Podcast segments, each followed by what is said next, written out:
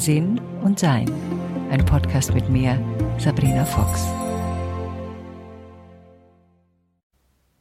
Wenn jemand vor uns steht oder in unserem Leben ist, der sich wünscht, von uns geliebt zu werden, was passiert da eigentlich mit uns? Also jemand sagt sowas wie, Liebst du mich noch? Bitte lieb mich doch. Warum liebst du mich nicht mehr? Hast du mich jemals geliebt? Bitte, bitte lieb mich doch. Was, was passiert da mit uns, wenn jemand uns um Liebe, ja, bittet?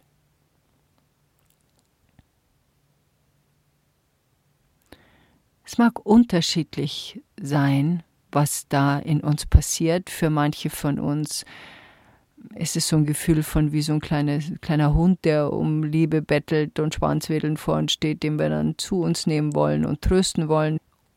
Für manche ist es süß, weil es oft kleine Kinder gibt, die sagen, Mama, bitte, bitte darf ich das haben, Mama, darf ich zu dir in den Arm kommen. Dann geht unser Herz auf, das finden wir rührend und süß. Und wenn dann eine erwachsene Person vor uns steht und uns um Liebe bittet, dann sind die Gefühle schon sehr viel anders. Warum sind sie da sehr viel anders?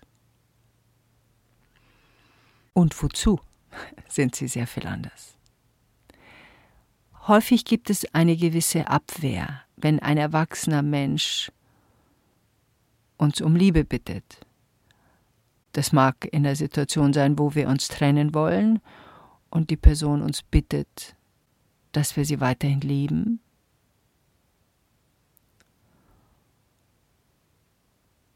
Und wir das nicht können und wir von diesem Wunsch ja so ein bisschen abgeschreckt sind und uns zurückziehen. Es ist eigentlich so ein häufig so ein Rückzugsgefühl.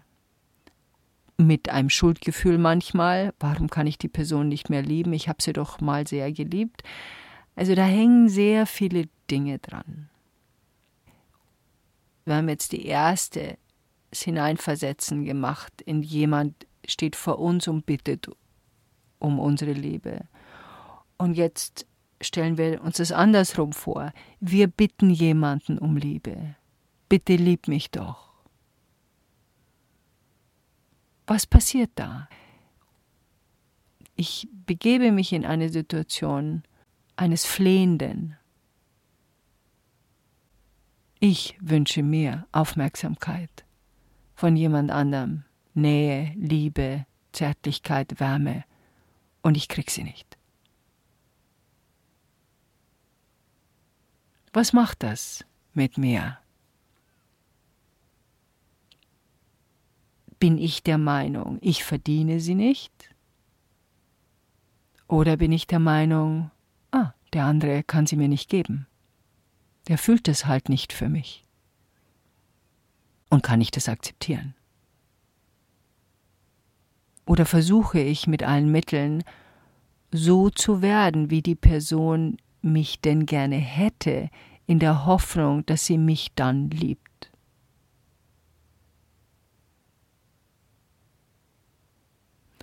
Es waren jetzt so zwei Szenarien, die gelegentlich passieren in Beziehungen und um Liebe betteln und hoffen, dass jemand einlebt. In dieser Situation, wo ich jemanden um Liebe anflehe, begebe ich mich in eine schwächere Position. Ich bin mit diesem Menschen, von dem ich geliebt werden will, nicht mehr auf Augenhöhe.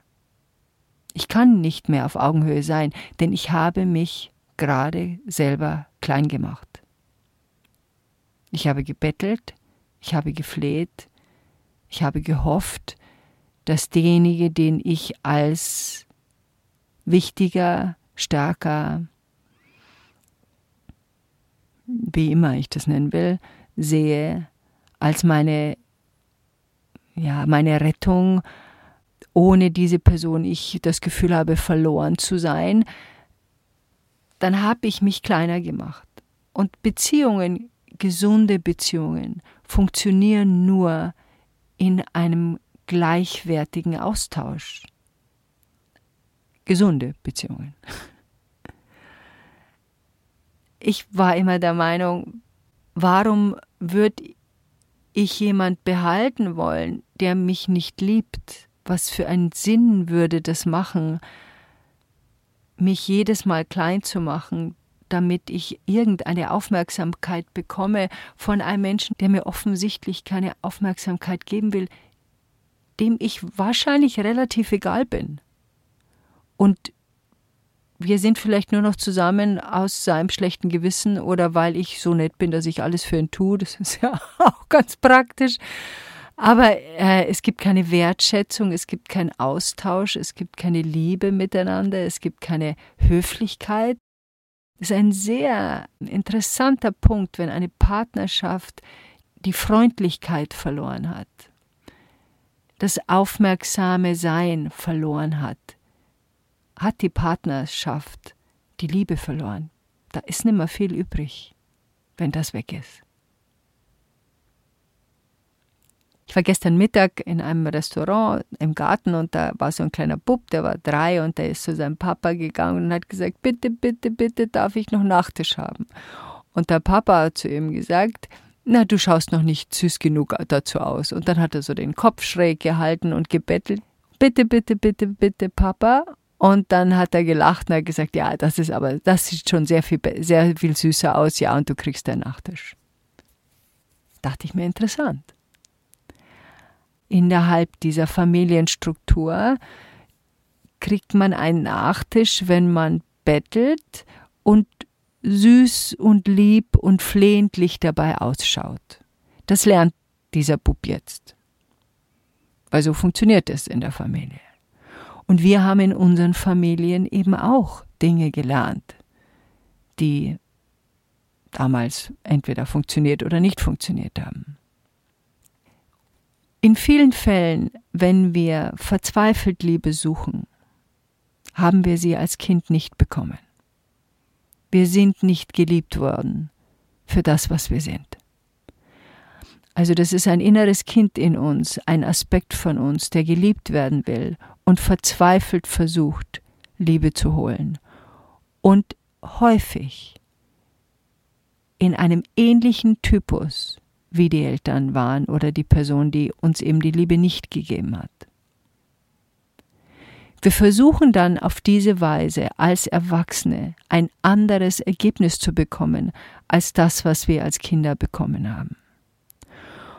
Und wenn es uns nicht gelungen ist, uns selbst zu schätzen, zu erkennen, dass die Eltern nicht in der Lage waren, aufgrund ihrer eigenen emotionalen Schwäche uns Wärme zu geben, und dass diese Wärme wahrscheinlich nicht mehr von unseren Eltern kommen wird, außer sie ändern sich, weil sie es selbst wollen, nicht weil wir sie dazu zwingen, da passiert nämlich gar nichts, und selbst erkennen, was sie da an Elternversagen damals noch nicht wussten, weil das ist ja nicht etwas, was sie mit Absicht getan haben. Sie haben ja nicht gesagt, schaue ich mal, wie ich das kleine Baby verhunzen kann, sondern sie haben selbst kein Werkzeug gehabt, um mich als Kind anders zu erziehen und anders zu versorgen. Erziehen ist ein blödes Wort, anders zu versorgen.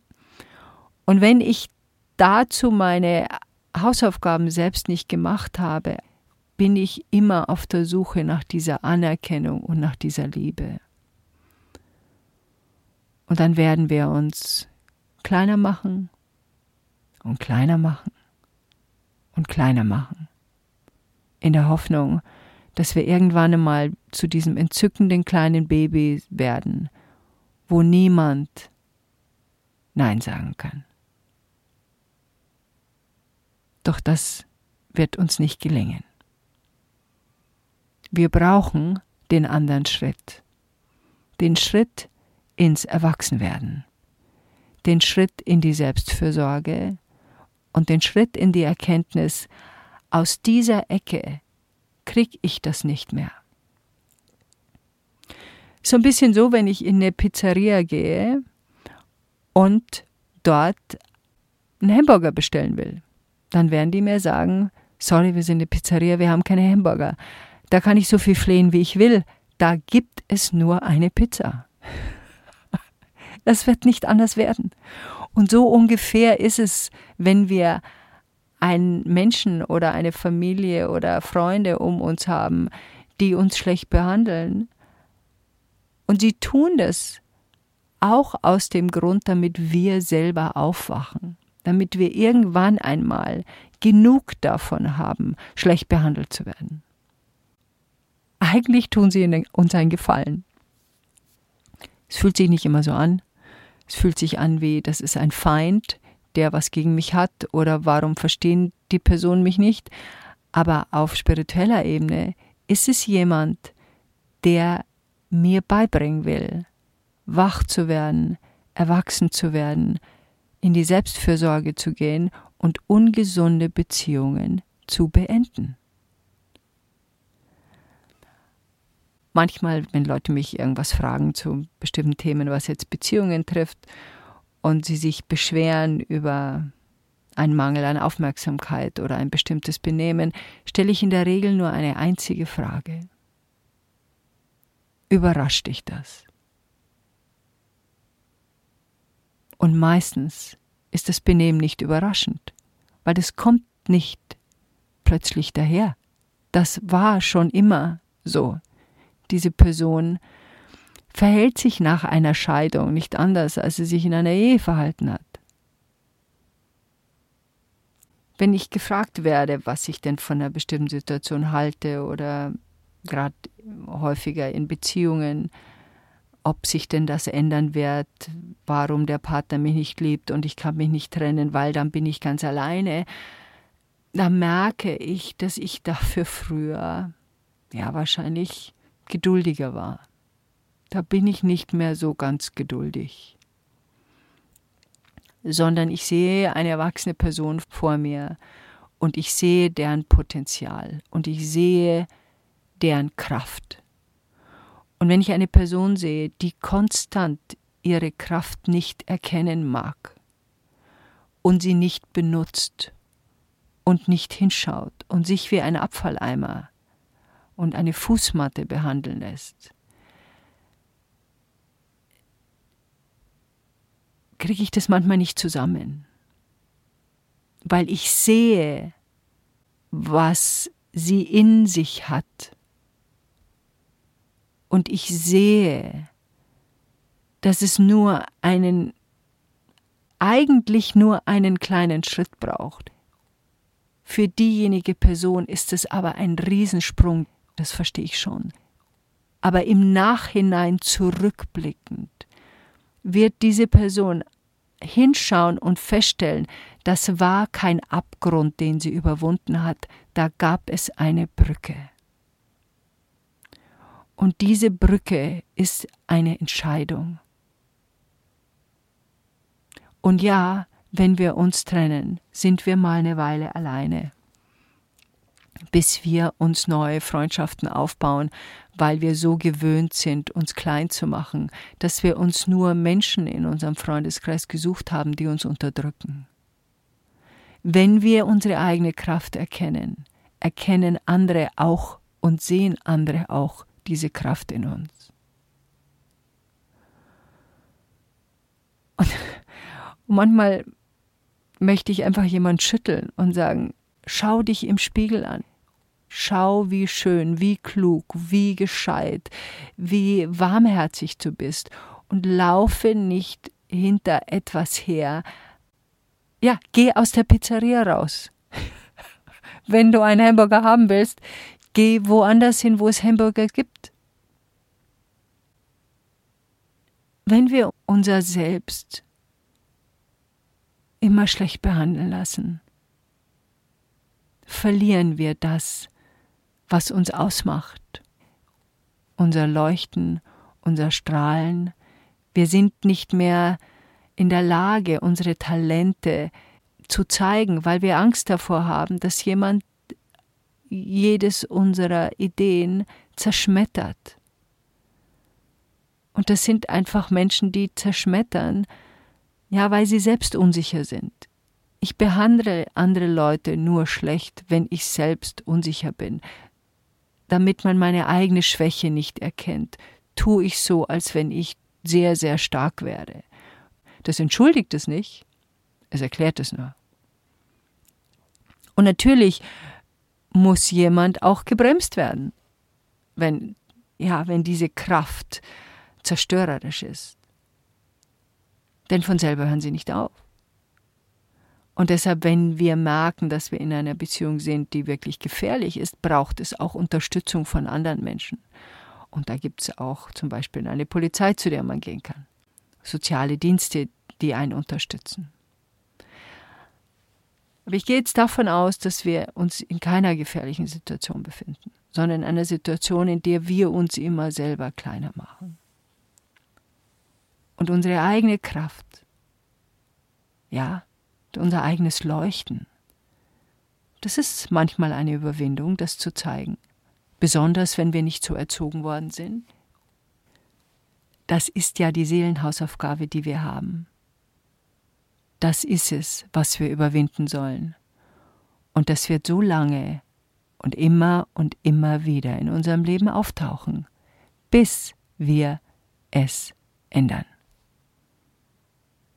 Da kommt nicht plötzlich der Prinz mit seinem weißen Pferd in den zweiten Stock und hebt uns hoch und sagt, du bist die Frau, auf die ich immer gewartet habe und entführt uns in ein Reich der Glückseligkeit. Nein, Beziehungen entstehen auf einer Art von äh, Gleichheit. Wir ziehen uns gegenseitig an, das ist magnetisch. Und deshalb braucht es unsere eigene Kraft und Selbstständigkeit, um eine wache Partnerschaft anzuziehen. Aber dazu müssen wir erst einmal selber unsere Hausaufgaben machen. Und dann entsteht eine Beziehung auf Augenhöhe, in der wir nicht mehr betteln müssen.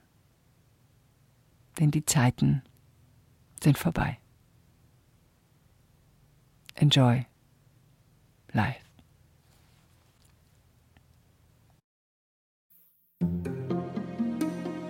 Weitere Informationen über Sabrina, ihre Bücher und Online-Kurse findest du auf sabrinafox.com und sinnsucher.de.